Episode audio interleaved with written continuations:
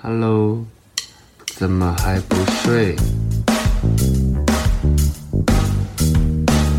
你是不是在等微眠催眠秀？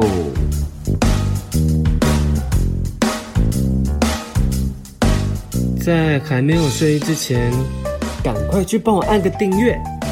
紧接着，我们就要开始今天的节目。Hello，大家好，欢迎收听今天的微年催眠秀。今天的来宾有着极为特别的工作经历，他曾经在台北的条通打滚多年，因为华灯初上一句，他开始在网络分享曾经的人生路，结果受到网友热烈的回响。前阵子他出版了一本书，叫《华灯之下》，这本书其实是他的自传。然后，其实今天的来宾可以跟大家分享非常多职场的小撇步。那我们有请墩子妈妈阿蒋自我介绍，跟听众分享新作品。Hello，大家好，我是墩子妈妈，你们可以叫我阿蒋。然后我的书是《华灯之下》，调通妈妈桑的忏情录。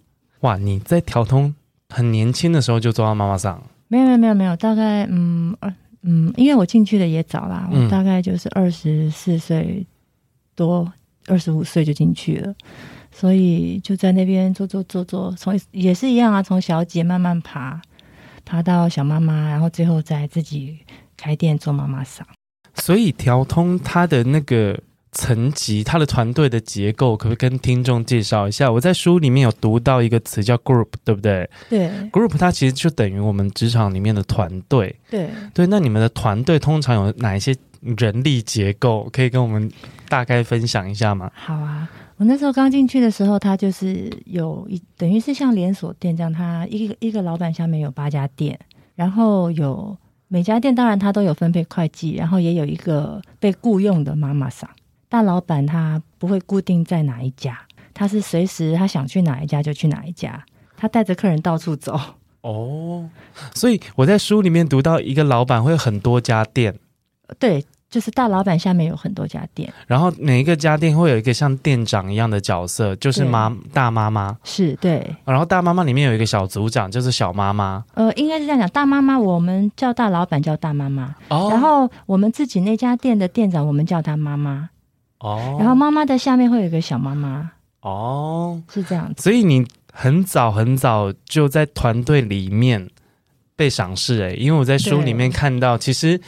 你跟其他的，我们可以称呼为小姐吗？是啊，对，其他的小姐其实比起来，你算是比较幸运。对，就是懵懵懂懂的、傻傻的，然后又有一些很奇妙的际遇。对，你可以跟大家分享一下，因为回想刚入行的你，因为我们很、嗯、现在很常在讲阅读空气这件事情，我觉得不只是在职场上，我觉得要阅读空气，应该要跟做服务业的人学。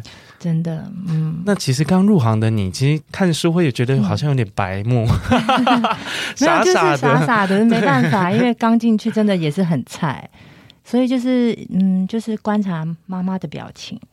哦，那就是初步的阅读空气能力。嗯、那你怎么去分辨他的是开心还是不开心吗？对啊，就看妈妈的表情。妈妈她如果嗯很紧张，那你就知道哦，这一组客人可能就是。不好搞，或者是很短咖，嗯，那你就要小心一点。那如果妈妈很轻松，跟他就是，哎呀，威廉你来啦，怎么样？坐坐坐啊，今天想喝什么？代表他很常来嘛，那代表妈妈跟他很熟，那你也可以就就是稍微放松一点，但是还是不能像妈妈跟他一样这么熟，就是你只能就是稍微放松一点，但是不能就是越过那个。规矩太随便这样子，那很难呢。因为其实刚入行，不管你在哪一个行业，嗯、其实你是一个社会新鲜人。嗯，那时候阿蒋才二十四岁嘛，嗯、你大学也刚毕业。嗯，对，我没有念大学，但是但是就是确实是我真的是很菜。嗯，在服务业里面很菜。对啊，对，因为你不管从哪一个行业来，或者你刚起步的人，嗯，你只能从这么粗浅的逻辑去观察。嗯到底哪一些客人可以放松？啊，啊，哪一些客人是可以让你做自己？有一些客人就是要你摆一个态出来，嗯，那很难呢。你有没有吃过苦头啊？就是误判颜色。有啊，有啊，我我当然有吃过。然后分享一下，我们最喜欢听这种听这种白木白木踢到铁板的故事。我在书里面就有分享到，因为就是在其实在我我刚进去的那个 group 里面工作的时候，大部分都是日本客人。那可是也有一些就是台湾的老板会带日本人，会请招待他们来喝酒嘛。那台湾人我们就会觉得说，哎，应该是。他应该，我们比较不用把它当重点，就是我们把他带来的客人顾好就好了。可是有的时候不是，有有的时候其实那些日本人其实他们是因为是嗯出差客被带来，他们反而傻傻的，反而难搞的是那台湾人。可是他他嘴上他又会说，你们把他顾好就好了啦，不用管我。没有，他就是要你招待他，对，就很烦，就很烦，这就是人性。对，所以所以刚开始就不懂嘛，就坐在他他旁边就觉得说，那我那我可能因为一样是台湾人，可能就可以轻松一点。结果没有啊，就是比如说他酒倒浓一点，他就干掉我啊，就突然跳跳起来，暴跳如雷，说：“哎，搞什么啊？这什么东西啊？”呃，你就会吓，就是吓到了。嗯，就是有的人看起来很好，可是他。其实可能一个点不对，他就跳就跳起来不爽。反而好像是你越觉得他可以放松理解的人，嗯、其实越不能松懈，对不对？对啊、因为他其实更更在意你应该要懂他的美感啊。对，这真的很烦。这就是后来我们妈妈常常讲一句话，就是“伴君如伴虎”。嗯，他说再好的一个客人，他还是客人，他是手掌向下，我们是手掌。向上，我们是拿钱的。钱他说：“所以你伴君如伴虎，他对你再好，你都不要太，就是好像呃太放松。你你要懂得，你是伸手拿人家钱的那个人。”哦，这就是敦子妈妈一直在书里面有强调的。我觉得他的大妈妈做的很好，因为他们一直在提醒他们。其实你们跟客人之间还是要有一条线，嗯，然后这条线就是叫所谓的规矩，嗯，那你们能跟一些比较天真无邪的新鲜人们分享，如果冒犯客人犯了错，其实你会有什么样的应变机制，让他赔，跟他赔不是吗？或者是你会做什么样的补救措施？基本上就首先一定要赔不是，然后你的主管一定要出面。代表正式嘛，就是要就是要赔赔，就是很真诚的去赔不是。当然，我们是不用说去送礼啊什么的，因为其实客人都比我们有钱，我我们送不到什么礼到他们的心里去。嗯，就是主主要就是客人要看到你，就是说你有你有真的有道歉，而且你不是敷衍的道歉，道歉完就没事。他会看到你，比如说下一次来，他可能他们都会观察你啦，就是你有没有在进步，有没有在改。这样子，那有的人是愿意给你机会的，有的人是不愿意的，有的人是直接就跟妈妈说，以后他不准来我的 table。哇，这么硬？嗯，就是很什么样的人都有啊，很很怪的客人也有。因为我我自己在职场上。也曾遇到不小心得罪客户，其实我们不会有心的去得罪客户，嗯、除非就是真心想要报仇或结仇。啊、但是对于一个新鲜人来说，嗯、你做错事冒犯到客户或者冒犯到你合作的窗口的几率其实是很高的。嗯，那我们很尝试觉得自己道过了歉，嗯，可是我的工作经验告诉我，就像墩子妈妈教我们的。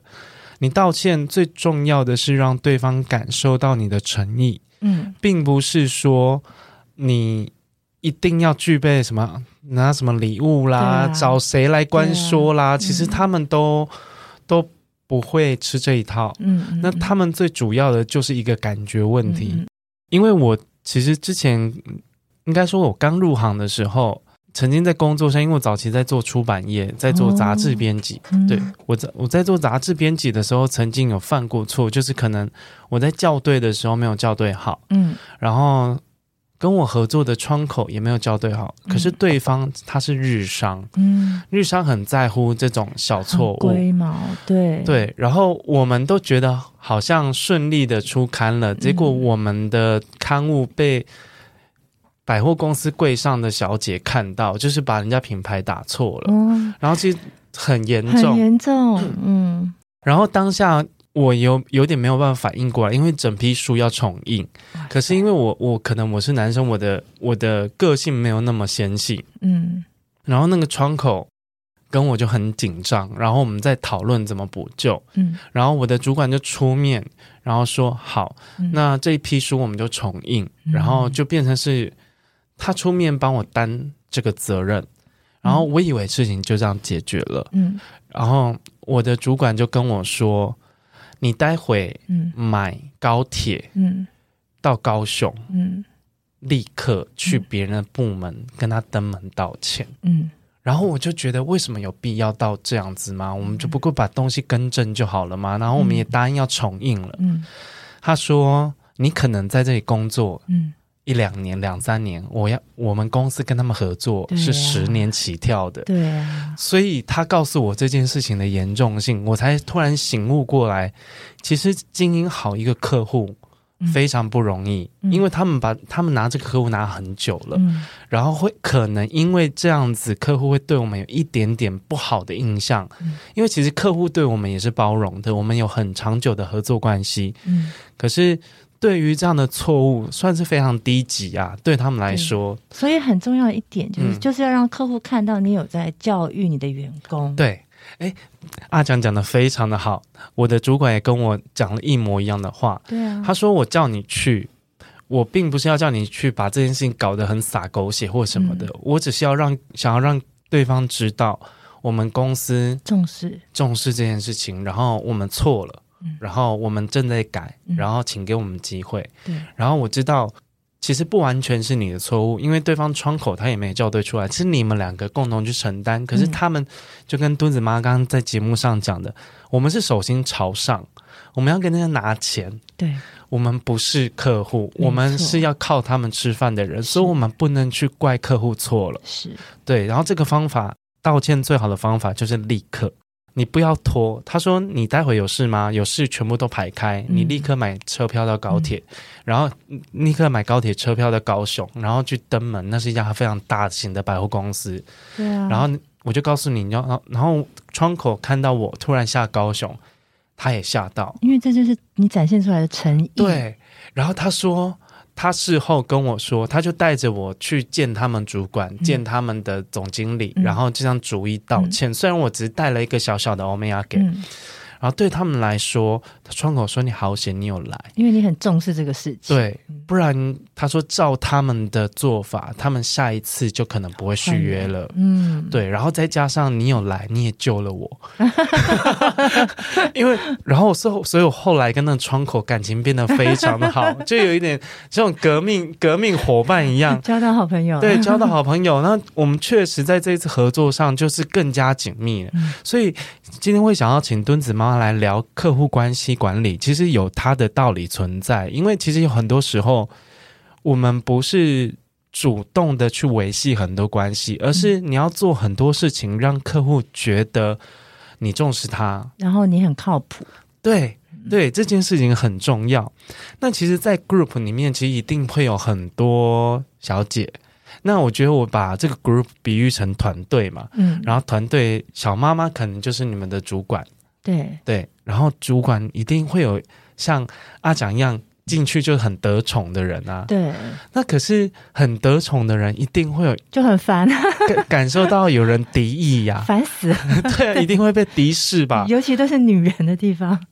对，那你怎么看待当时的竞争？其实我觉得我们有有一点好的，就是说我们不是大家在抢一个东西。应该是因为我曾经在我的粉钻上面，我有讲过，就是嗯，关于抢客人这个事情，就是因为人人跟人之间有没有那个眼缘是很很怎么讲，就是那个决定权在他身上哦。所以比如说今天我我很想抢你，可是你就是不喜欢我，我怎么抢都抢不到，或者是我甚至爬上你的床，我搞不好被睡完就被踢走。嗯，所以嗯，不用抢，真的没有用。所以我觉得我们比较好的就是在在于说，第一，我们男人很多，每天上菜，啊，然后第二就是，嗯，我今天想跟你竞争这个客人，可是我感觉到这个客人其实对我比较没有意思，那我就放手，反正我后面还很多，就是我每天都很多很多客人来，对啊，我为什么一定要跟你抢这个嘞？你们好处是你们也你们会有主动的来客，对啊，你们不用去招揽，也不用去刻意的去开发，对，因为这这就是 group 的好处，因为它已经其实很，它历史已经蛮蛮悠久了，然后它的呃，它已经很，它的根基已经很扎实了，所以我们不用去刻意的去担心说啊怎么办，嗯、呃，会不会有什么，会不会呃。呃，这个月业绩不好啊，客客人不不来啊，什么之类，比较不会有这样的问题。你们在乎的就是怎么把业绩做高？嗯，对，就是、嗯、当然啦，每我觉得每个职位在乎的东西不太一样。像嗯，我们店的妈妈，她可能就会在意整个店的总体的业绩。那可是像我，我那时候是小姐来讲的话，我一开始的我当然就是只要客人。客人不愿意带我吃饭，我就很阿弥陀佛了，很 谢谢了。因为有规定啊，因为一个月一定要吃四次嘛。嗯，吃不到还要被倒被倒扣钱啊，就等于你绩效没有做好。对啊，因为他其实只是意思意思扣你一点点，但是你知道我们是为了钱去上班的。嗯，然后我二十几岁，你我吃不到饭，你一次要扣我五百，万一我四次都吃不到，我要被扣两千哎。哦、那也是一个金额，对啊，就所以很不愿意被扣钱啊。在那个时候，两千块对一个二十四岁的女生来说算多了。对啊，对啊，所以我那时候就是纯粹就是先达标，可以吃到饭就好，慢慢才开始说，呃，就是会在会在意自己的客人，因为进去其实大妈妈会，她会，她是用面子在管理我们。面子管理，面子管理的意思就是说，她让你爱面子。哦，她让你爱面子，有荣誉心，对，然后你就会知道说，哦，我这个我的客人很多，我把客人经营的很好，我走路都有风，所以他后来都不用教你，你自己就知道你要，因为你要维持在这个点上，然后他就会就是，嗯，他都他都不用再去盯你说什么，哎，你要你要怎么样，你要去跟那个谁联络，不用，你自己就知道说我我不想从那个点摔下来，所以你就会把自己。的客人管理得很好，你自己会去努力。我觉得这个在任何，我觉得做可能做寿险啦，做房产啦，只要你的团队是跟业绩有相关的，对。阿蒋讲的面子管理，其实可以给很多中阶主管或是小主管一些很好的管理方上面的技巧，因为你要让你的团队、你的组员，他对这件事情有认同感之外呢。他知道站在高处的那个风景不一样，对，享受那个光芒的感觉不一样。嗯、那当时妈妈做了一些什么事情，让你觉得你唤起你的荣誉羞耻心，想要哎，如果我今天能维持一个好的业绩，把这个大客户拿好，其实这对于你来讲是一件很有面子的事。那这个面子其实是抽象的，那其实转换成实质上面，你在公司会有不一样的对待吗？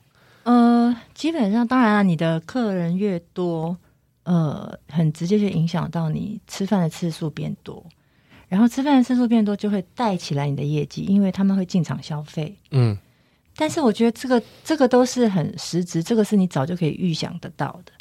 我觉得最棒的就是他看主管看你的眼神不一样。哇，这个真的超爽的。对，真的很爽，你懂吗？就是说，本来他可能。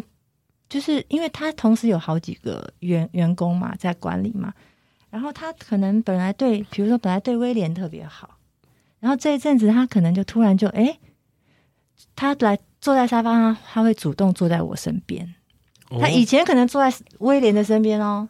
他现在就不去威廉身边，他就直接坐在我身边，然后开始来跟我闲聊。这就是得宠啊！对啊，所以啊，得宠啊，对啊，没错啊。所以就是眼光，他对你的关爱变多，你然后你也会感受到别人的那个叫什么嫉妒那种羡慕啦。先讲羡慕，哦、再有嫉妒，羡慕那种酸酸的眼神，你知道吗？对对对，那人都有虚荣心嘛，嗯，你就你就觉得哎。诶 我好像做做的很好，做对了某一件事情，就，就你会感受到自己最近是个红人哦。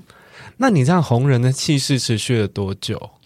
我其实持续到蛮久的，所以后来直接我就生小妈妈。有我，我接下来下一题就想问这个，因为你算蛮早就被被指名接任小妈妈，对不对？因为我在书里面看到，其实是带你的小妈妈她离职了，嗯，然后其实大家都不知道谁会升上来，对，然后结果哎。夯不隆咚一个最菜的，对，阿蒋直接被指名为小妈妈。当时其实你你是应该是有点吓到的吧？有点吓到，但是我觉得会这样也是因为我那个时候的，我那个时候嗯，以棒球来讲的话，算是密集安打，密集安打，得分王。对，就是因为你 偶尔才敲出一支安打没用，嗯，那个会冷掉。哦，你要一直连续安打，就是团队要连续安打，你才可以哦跑跑跑跑，才可以跑回来。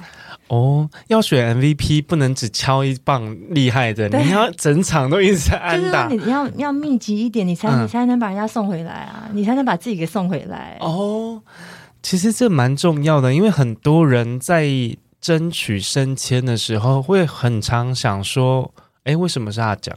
为什么是威廉？为什么不是我？嗯，可是就像阿蒋讲的，他其实是在短期间内，或在在那个被有点像是被呃注意到，他开始留意，想要找副手的时候，在那个时段，他密集的有很好的表现。对，我在书里面看到，其实有几个大客户，其实都在你身上，对不对？嗯嗯嗯，那其实这些大客户除了他本身就具有比较高的业绩量之外呢，而且你还经营的很好。嗯，你还把他们 hold 的很好。我觉得其实我没有刻意的去 hold 啦，嗯，也就是所谓的没有手腕是最好的手腕，在那个时候来说，因为其实嗯这些大客户年纪都有了，然后他们的经历什么其实都比我们好好太多了，他不需要你有什么手腕，你而且很常看穿你在社交，对啊，嗯，你越恶心他就觉得。不要，嗯，因为你越你拍他拍他马屁人太多了，你一直拍他马屁，他根本就不稀罕。他在工作上白天已经听多这种称赞了，哎、啊，他反而喜欢听你跟他讲真话。比如有一个客人、哦、曾经他问我说：“他说阿蒋，你觉得我有你觉得我我我有一点秃头了吗？”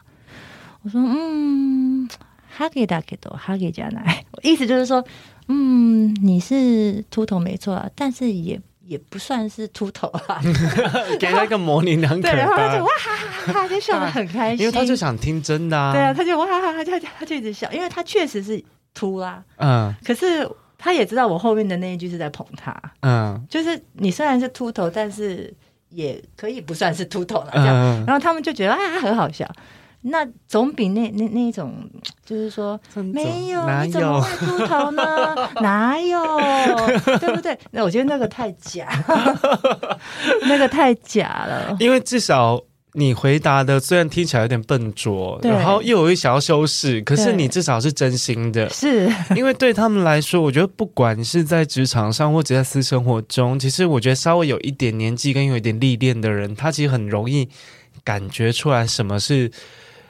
场面话，嗯，然后什么是你想要讨好他，为了迎合他做得出讲出来的一些非你心里面的真心话，是啊。但是我们都喜欢，虽然不喜欢人身攻击，嗯，但是我们都听得出来什么叫做人身攻击，什么叫做真心话，嗯，分辨得出来。对对对对对，会喜欢跟讲真心话的人，或是直比较稍微直率一点的人。虽然有些有些人直率真的蛮白目的，哦，那个又不行，哦，对，那个又不行，嗯，所以这个就是要靠人生历练去拿捏那个尺度。对，可是我我们都喜欢没有压力的往来，特别是妈妈的生活跟他们的工作场所，嗯，已经来这边的客人其实是想要寻求一个放松。来这边好像跟朋友聊天，舒压。嗯，他不想要来这边再听一些场面话，再跟你用官腔再应对回去。对啊，听那些废话，他们已经听一整天了。一整天。对啊。可是当时的你，除了具备有这样子的升迁条件跟优势，那你后来自己也当管理阶层嘛，然后自己后来有经营其他的事业。那你回头看当时的你，你有没有觉得自己还是有哪些做的不够好的地方？有啊，我觉得非常多，毕竟还是太年轻啊。就是我那个时候一进去，我其实就是因为得到妈妈的关爱的眼神，所以我就一直往业绩这方面冲，其他我不管。其实这样也不太好。但我我其实蛮想在这个地方请听众画个重点，因为很多人在得宠的时候，嗯，会显得更绑手绑脚。嗯，我觉得我没有欸。对，所以阿蒋做的一个很好的示范。因为你得宠，你有很多的关注，跟你有很多的资源。嗯，你那时候要做的不是顾虑别人怎么看你，而是努力做到别人、啊、别人别人对你的期待跟要求，即便那会让人有眼红，或是会让人家嫉妒。可是我觉得在那个时候，唯有这样才能稳住你自己。对，可是我那时候不懂这些，我纯粹就是一个你关爱我的眼神，我我然后我看得出来你很疼我，我看得出来你很重视我，因为你疼我，所以我就更努力的想要帮你做业绩。我那个时候是很单纯，就是这样的想法，就是这样而已。你知道我看你的书的时候，发现你是双鱼座女生。对。然后，因为我本身非常喜欢双鱼座女生，就是我很多很多很好的朋友，一很多次在节目里面讲到，我对双鱼座女生会有一个搜集癖。然后，对，大米也是双鱼座女生。对。然后我我就说，你知道双鱼座女生就是很很傻，也很好哄。对，你只要稍微的给他一点关爱，他就会拼帮你拼死拼活。是啊，真的。然后就是只要可能就是你你只要指着那个山说，你看那边有个山，你往下跑，你就一直跑，望山跑死马，一直跑，骗他也没有关系。对，没有关系啊。对啊，对啊，所以我我看到书的大概后半段，嗯，才看到啊，墩子妈妈是双鱼座女生，所以我才嘴角有点失手，就是笑出来，想说哇，因为前面其实。很多时候也已经不能解释，因为他这本书，我觉得好看的好看的部分是他把他的工作状况跟他内心在想什么这件事情写得很细，那你怎么会知道？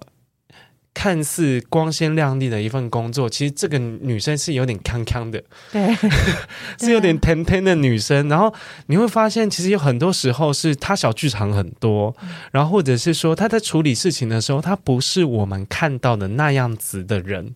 嗯，她的用意像像像刚刚阿蒋阿蒋回答的。他被关爱了，然后他被赏识了。他唯一回报的方式是我努力做业绩给你。对。可是对我们来说，如果我今天是店里的另外一个小姐，我也会觉得哇，很多好的客户都在他手上，所以他做得出业绩来。嗯。然后他能做到这些这些数字，带来这些客人，一定是有其他方法。嗯。所以我们会这样子去解读你。对。可是其实大部分的人在做这些事情的时候，会背离初心。哦，因为就像你在书里面讲的，嗯、你要跟客户发展什么关系，嗯、是你们私底下的事情。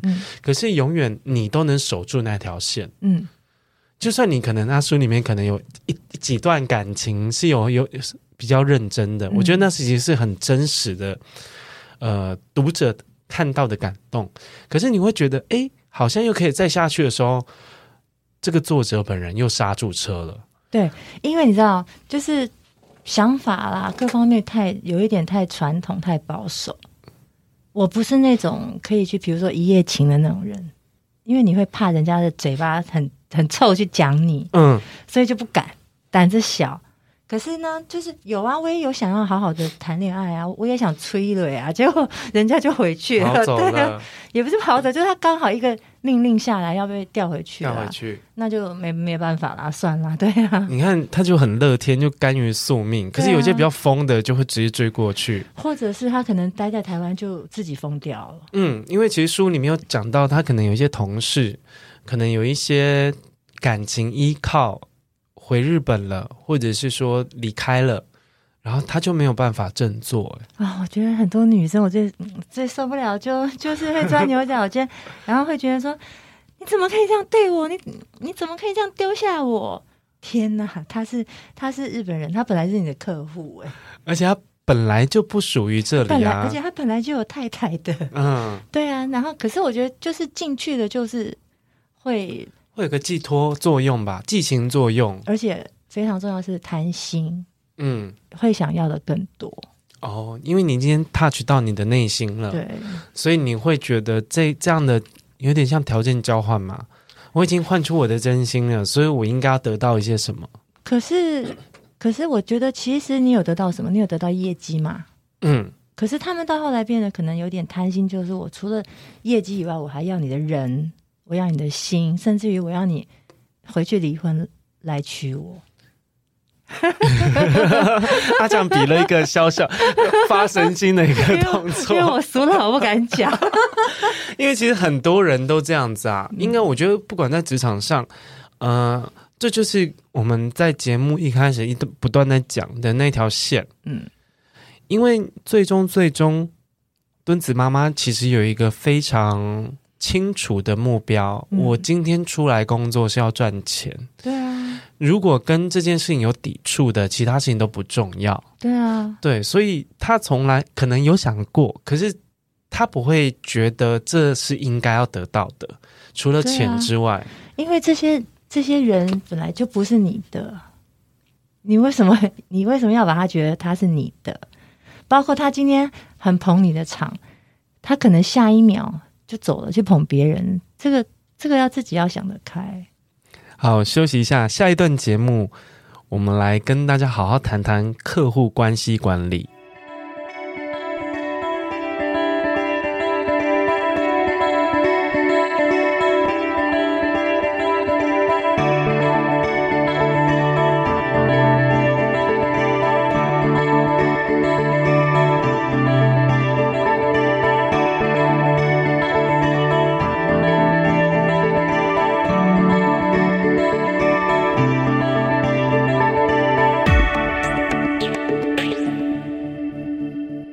欢迎回来，微年催眠秀。上一段节目，阿蒋跟我们分享了在团队里面新人该如何自处。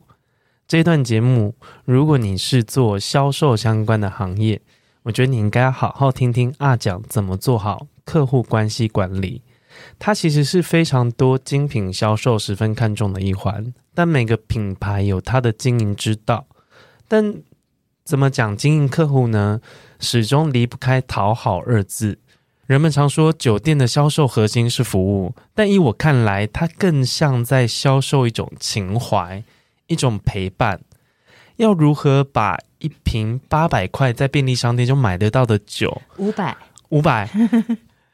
可以让客户爽快的用五千元买单，这是很不容易的事情诶，因为现在很多人会去比价，嗯，我相信在任何的销售或者在任何的呃，像是酒店服务空间里面，嗯，嗯，我们都会去比钱柜跟哪一家欢唱费比较便宜，哪一瓶哪一家开瓶费多少，然后哪一家什么某某牌的酒只卖多少钱，嗯，这里要多少，嗯，甚至会去比。这个地方的软软体嘛，就对啊，颜值服务、嗯嗯、这样去比。可是如果你们在调通里面，虽然 Group 有它的稳定的客源，嗯，可是如何让这些客户跑不掉？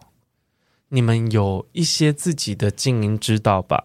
因为我在书里面看到调通，这是调通还是你们 Group 有的同伴文化？呃，只要这是日本人。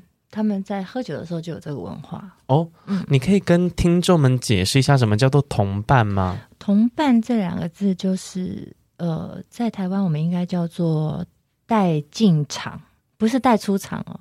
人家说带出场就是那种所谓的呃做外场什么的，嗯、那带进场就是你想办法你把客人呃拉到你店里面来消费，这个叫带进场。那同伴其实他。他就是把客人带进场的意思啦。他就是在上班前，你跟客人可能约一下，然后在附近吃个东西，然后再把他很顺势就把他拉进来花钱、哦、消费，有点像是先暖身。对，嗯。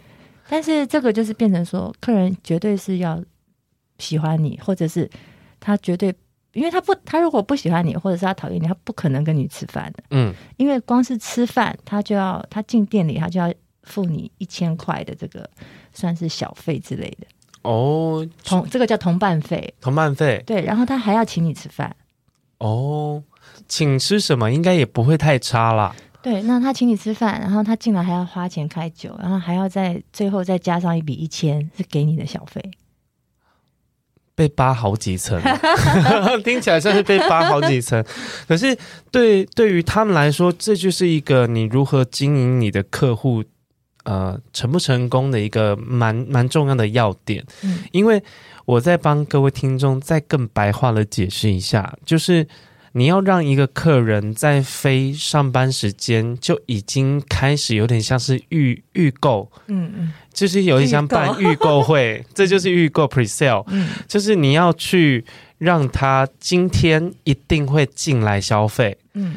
之前呢，他在他下班的时候还会想跟你再吃个饭，嗯，不用酒精的催化，嗯，这就是要靠你个人平常怎么去经营它，让客人喜欢你。这个是一个比较粗浅的一个形容，嗯，可是一定会有个一些做法，嗯，是让客人会甘心接你电话，说好啊，走啊，去吃饭啊。因为其实，呃，阿讲的工作在当时的工作啦，其实是客人下班后的娱乐消遣，是，但但事实上，他的客人大部分在那个时候他也在上班。因为他带他的客户来，嗯、带带带谁来？他其实是开启了另外一种上班模式，只是用一个比较放松的，嗯、他觉得舒服的。可能日本喜欢喝酒嘛，然后又有一些小姐陪他聊天，陪他玩游戏这样子。可是。我自己都不太想要在非上班时间见到上班的人，嗯、上班会是见到的人。墩子妈妈可能是她在某一种上班模式会遇到的人，嗯，可是他会接你的电话，因为我在书里面读到，就是一开始约的时候约的很菜，对啊，就约的很粗浅，我都直接跟我都会很拍死，我都直接跟客人说，我说，呃，我说，嗯、呃，你如果。呃嗯，有时间的话，今天下班有没有空啊？嗯、我们可不可以一起就嗯，就去同伴一下吃个饭啊？然后客人只要稍微顿两秒，然后我就会说没关系啊，那个你不用替我出钱，我我可以自己出钱，我我都自己说我的饭钱我可以自己出。嗯、你只是想要把那个次数做到而已。对，因为我只是想要凑满那个四次的同伴规定而已。嗯、然后其其实听在客人，我现在回想起来啦，就是那个时候真的。如果我是客人，我会觉得很可爱、很好笑，难怪那么好约，就是难怪我约成功的几率还蛮高的，因为客人都会觉得说，我干嘛跟你计较那个吃饭的钱？而且你也也这个女生也没有用什么手段，对，就很老实，就很老实啦，对，啊、对，很老实。然后、嗯，但你的客人其实特别吃这一套，对不对？可能我不知道，也缘分，就大家就是都碰我碰碰到比较多的，都是一些火象星座的。哦，嗯，火象星座的男生，大家都比较直接，对，比较直接，不喜欢拐弯抹角。对，因为其实同伴文化，它不仅考验了阿蒋在一开始的业绩嘛，嗯、算绩效之一吧，算啊算啊。对，嗯、然后你算是出乎意料的顺利，对。那你也，你后来，后来你的四，你的四次已经爆表了吧？对对对，其实很。对我而言啦，我觉得都蛮都蛮简单的，这个是吃蛮简单的。嗯、可是真的有小姐是那种，就是吃不到啊，就是吃不到。那你有去发现他的问题在哪里吗？我我可以讲的很直白吗？因为没关系，他本人不在现场。其实我觉得大，我觉得酒店还是外形还是很重要啦。我觉得还是很重要，毕竟这个地方嗯的客人是男生，那我觉得。漂亮的还是有它的吃香的的好处。那我所谓的漂亮，就是那种有亲切的漂亮，不是那种真的像大明星那种高冷。对，那种太距离太遥远了。嗯，你以为男生是笨蛋吗？他一看到那种，他也知道哦，这个可能要花很多钱。就是这个，我可能不见得追得起，所以他会，他会，我觉得。比较容易顺利的，在这条路上走的比较顺利的是那种中等美女，嗯，就不是那种真的哇，一走出来腥味十足、很美的那种，我觉得比较不是。这其实我想到我某一段工作经历，我在之前在男人帮工作，就是 FHM 这本杂志嘛，哦、然后其实我们卖最好的封面，永远都不是、嗯、我们不能讲名字，先会得罪人，是是是。就永远都不是那些。呃，名模啦，嗯嗯、也不是大明星，都是那种类似网络美女、嗯、半素人，嗯嗯嗯、或者是说她是小演员，嗯、但他的样子是亲切的、舒服、舒服的。嗯、因为我很好奇，我曾经问我比较资深的同事，我说：“哎，那个某某某，他很红啊，为什么他的封面卖的没有那个谁谁谁好？”哦，他说：“你不懂。”嗯，你不懂那些生 那个心理男，他们要的是好像吃得到。对，本来就是啊，你那个手伸出去勾都勾不到的，他就他他不想费那个力气。对，然后我我们去观察，因为后来要到网络媒体，我们就要发那种很正，然后这种仙女等级的那一种 拍连续剧那种女一的那一种，通常流量都普普通通，然后把女生打扮的很精致。嗯，但是如果说你 PO 一个。好像是那种路人系正妹，嗯，或者是说哪一个小明星或是小模特儿，但是他不是很有名，嗯。但他不是很艳的那一种，然后他的那种生活侧拍，什么捕捉野生谁谁谁谁，他就算在买一个红豆饼，嗯，然后只是让风吹过，他不用挤奶，他也不用露腿，真的真的，那个就很多人分享暗赞，然后会很多人艾特你，哎，来看什么的，什么有有有些仙女在买红豆饼，就类似这种，嗯，就你会激起大众的反应，反而是中阶，对啊，真的中阶美女，嗯，所以。他不一定是要艳，他也不要很花俏的打扮，但他前提是要让人家觉得没有距离感，就是比较感觉就是比较在你的附附近周围，而不是说在天边。像我相信很多男生可能诶喜欢莫文蔚，喜欢谁，嗯、但是那种都属于天边的，你知道吗？嗯、喜欢归喜欢，他不会多想。嗯，不会遐想，嗯，可是，在身边这一圈的他有机会遐想，嗯，因为或许我努力一点，登一步，搞不好我就可以跟他变成朋友，嗯，对不对？他要觉得自己有机会，对。那其实调通的同伴文化会让对于人际关系处理比较比较没有那么得心应手的人，其实会有一点。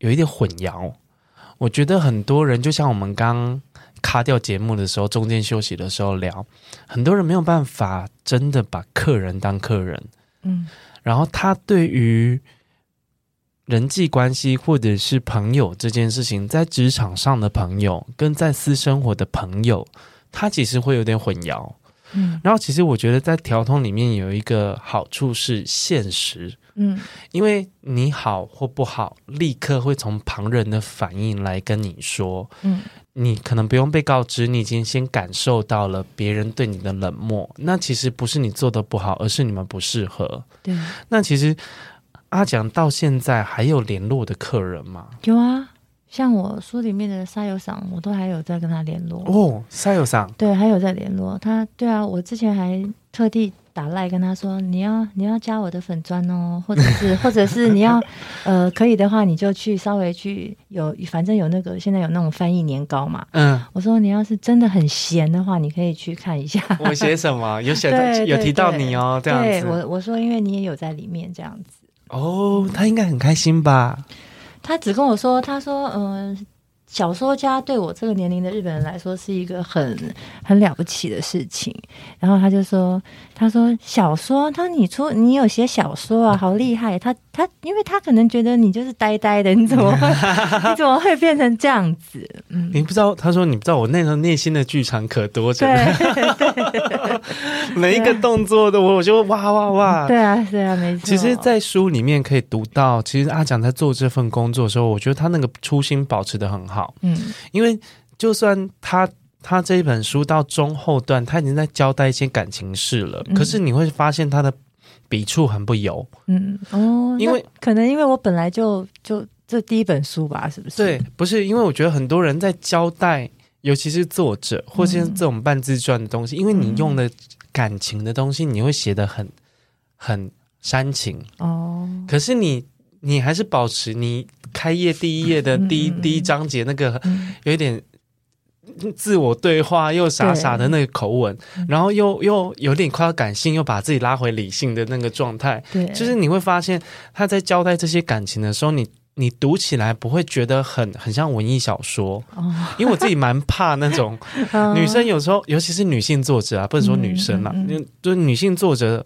写东西有时候会太柔，嗯，然后柔到后来，他如果在交代他的感情事的时候，对于我读者导向的人，我就会有点冷不防的去 catch 到他最最最柔软的那一块。可是最柔软那一块，并不是他，我其实没有很喜欢读那么那么煽情啊，哦、情绪很多的东西，我会觉得有点承受不住。可能是我还还不懂得怎么去煽情吧，我都我都就是很直的去表达我自己的想法。对，但我也发现，其实你你的文字就其实代表你在想什么。对啊，你其实一直都没有想真的想太多。对啊，没有，因为你虽然有很多好笑的小剧场，但是哎，他对我很好，会有一些内心的自我问答。可是你终究不会对这些行为有过度的解读。因为我进去之前，其实我我就已经知道这这些客人都是酒客。然后我进去之后，我也发现确实大部分都是结婚的。嗯。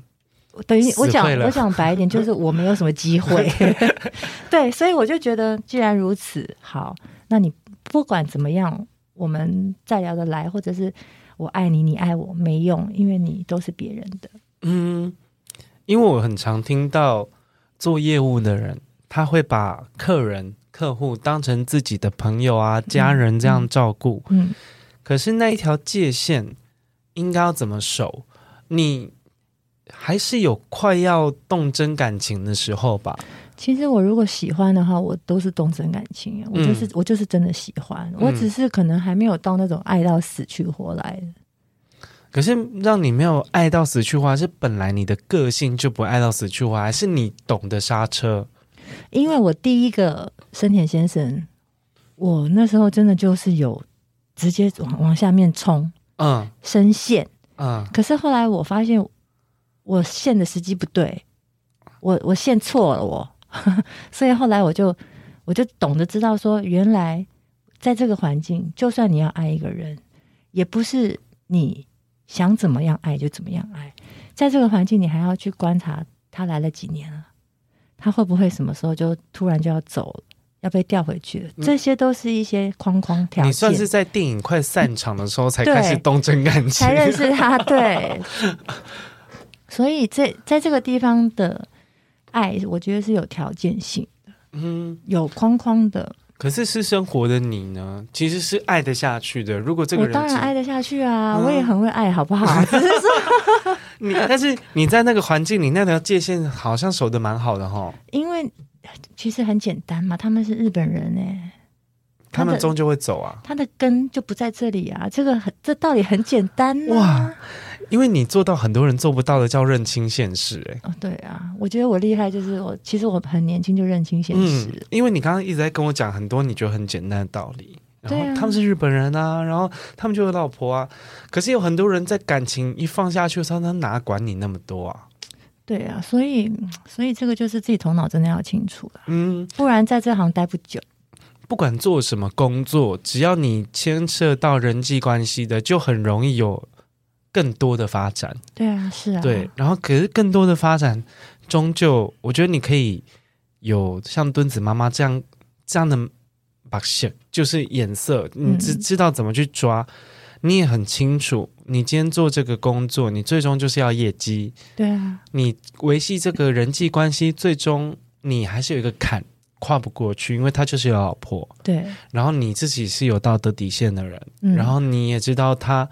最后，可能你们不一定是酒店啦，可能其他行业是你们最终这个客户关系会结束的。是，对，所以认清楚现实。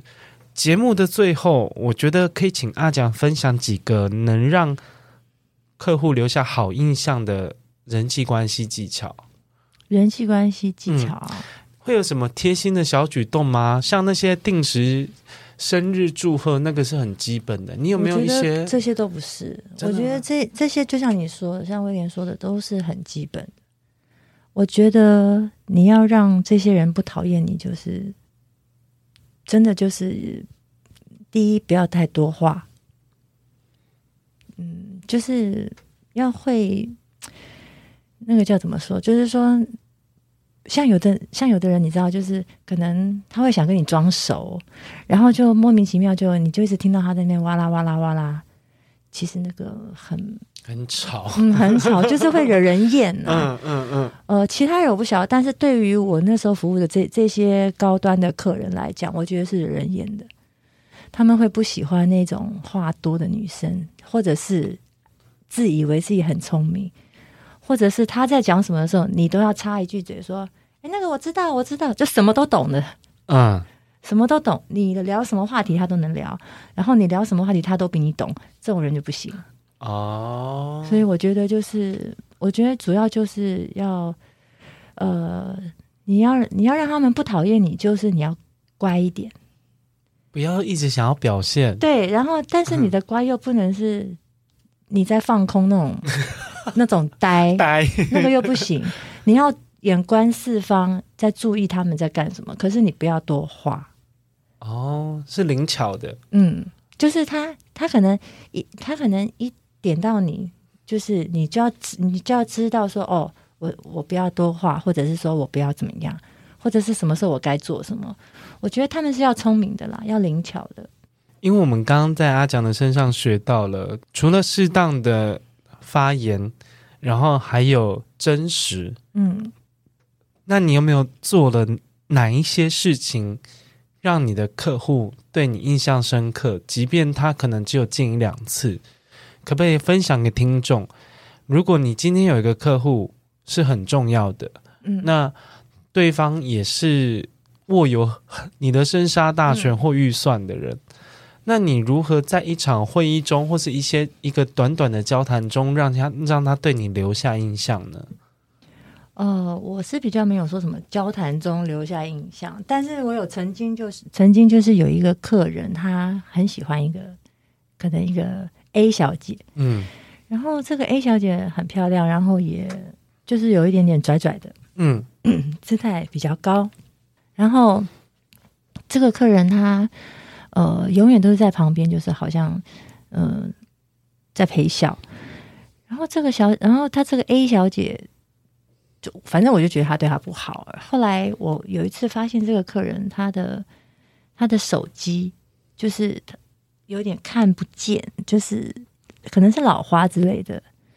然后我就隔天我就 email 他，我就说你的生日快到了。我想做一件事情，不晓得你有你有没有时间？然后我就说，如果可以的话，我呃，如果你没时间，你告诉我你的你的方便收件的地址。就我就去买了一只那种老人手机，有没有？那种其实那种是最便宜的，按键很大。然后我就买了，然后我就寄给他，因为我如果约他出来的话，他可能就是会踩线。嗯，他会觉得你是不是要赚他钱？对，或者是那个小姐会不爽。哦你抢我的客人，抢客，嗯，所以我就寄寄了那只手机给他，结果后来之后他对我超好的，他贡献很多业绩给我。哇，我记得那只手机好像才三千块台币。可是你察觉到了他的需要，欸，对，因为他就是他就是每次在那边要要弄手机，我发现他他就是都不就是好像看不清楚看不见。然后后来我就我就觉得他这样很，因为他也他年纪有有点大，差不多六十出头嘛。嗯。然后我就我就觉得说，他看他这样好辛苦，因为我本来就对老人家就特别的心软，对，比较多爱。嗯、然后我就看到他这样，我觉得他很可怜。然后又看那个小姐都不理他，就后来他整个转过来变我的客人，哦，贡献很多钱。节目的最后，可不可以请阿蒋再宣传一下你的书？哦，好啊，就是我。呃呃，我的书就是名字叫做《华灯之下：条通妈妈桑的灿庆录》，里面是写我在从一个小菜鸟，然后进去一个很很棒，然后让我大开眼界的一个夜世界的故事。那我觉得适合各每个年龄层，其实都蛮都还嗯蛮适合可以看。我觉得就是呃，欢迎大家去看看我这本书，谢谢。嗯其实，在各大通路都可以买得到这本《华灯之下：条通妈妈桑的灿情路》。那我也蛮推荐大家去追踪墩子妈妈的脸书跟 IG，尤其是脸书啦，因为你比较常写脸书嘛。对，因为他会写很多生活的观察，嗯，然后时不时又会写到一些我们很想听的调动故事。哦，是是是，对。对，最后呢，其实我想要用。这本书里面大妈妈的角色来做结语，嗯，我今天很很喜欢阿蒋对这个角色的侧写。那书里面有写到一个小故事，他其实是一个很肯给的主管，他也很对大家都很大方，他敢要求，但他也会敢给福利，他也懂得回馈客户。嗯、甚至他有在客人生日的时候送送劳力士的手表。嗯，这对于一般做管理阶层的人或带团队的人比较难做到。嗯，因为可能很多人会对于团队有要求，嗯，懂得经营客户，知道要送礼给客户，嗯，可是他对人的大方的尺度可能都没有大妈妈那么胸襟那么广阔。霸气，霸气，对，他就是霸气这两个字。嗯、那在职场里，大妈妈其实就等于业务总监的职位嘛。对，他带业绩，他很霸气，他也懂得撒娇。对，因为他很清楚知道自己是谁。对，因为故事书里面有一个故事，我觉得真的很好看，就可能有一个熟客来，对，他对他撒娇，他是撒的撒的通的。可是有一些客人、嗯、不买单，不买单，他在不别人不买单的时候。他知道什么时候该刹车，对，他也让彼此有台阶可以下，对，他让这个场面是舒服的。我觉得这就是所谓的值得追随的主管的很好的特质跟表现。那么一味的要求下属，并不是创造业绩的方法。你敢要求，但你也要敢给。干脆利落的手腕也是一种灵巧。是，嗯，最后这段话献给你现在如果升刚升上主管，有一面面临业绩压力的你。好，今天的节目谢谢墩子妈妈。谢谢。好，如果你喜欢我们的节目，也欢迎到各大的平台去订阅。那如果对于今天的节目有什么想法，也欢迎留言给我们，也欢迎留言给墩子妈妈。谢谢哦。好，谢谢大家，拜拜。